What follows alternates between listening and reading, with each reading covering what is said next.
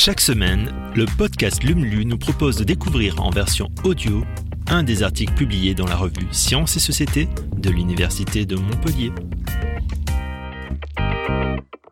Nous en avons besoin pour nous chauffer, nous déplacer, nous éclairer, nous nourrir. C'est à l'énergie que ce 19e numéro est consacré. Alors branchez-vous sur l'univers de Lume. LUMLU Junior.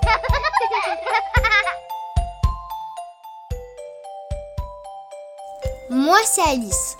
J'ai 12 ans.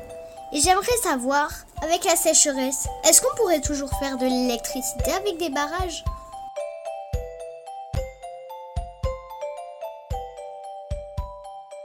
Tous les barrages que tu vois ne sont pas destinés à produire de l'électricité. Certains servent à alimenter l'agriculture ou à réguler le débit des fleuves.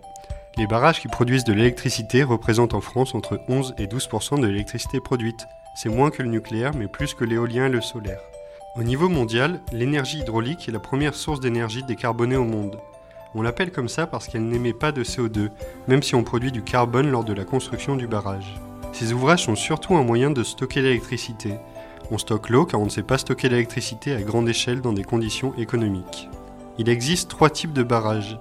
Des barrages au fil de l'eau qui turbinent en continu sur un fleuve, des barrages de lacs qui disposent d'une retenue d'eau importante et permettent donc de faire du stockage intersaisonnier et des stations de pompage qui se composent de deux barrages, l'un en amont et l'autre en aval d'une conduite forcée.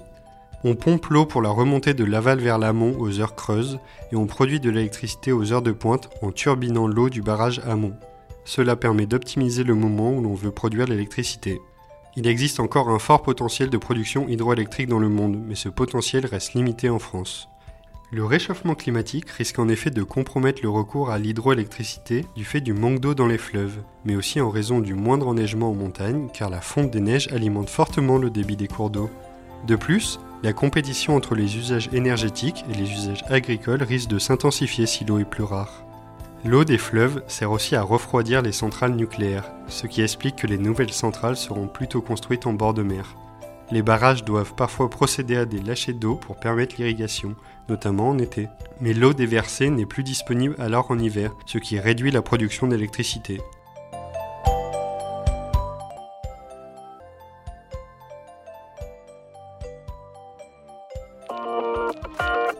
Merci d'avoir écouté ce nouvel épisode de Lumlu.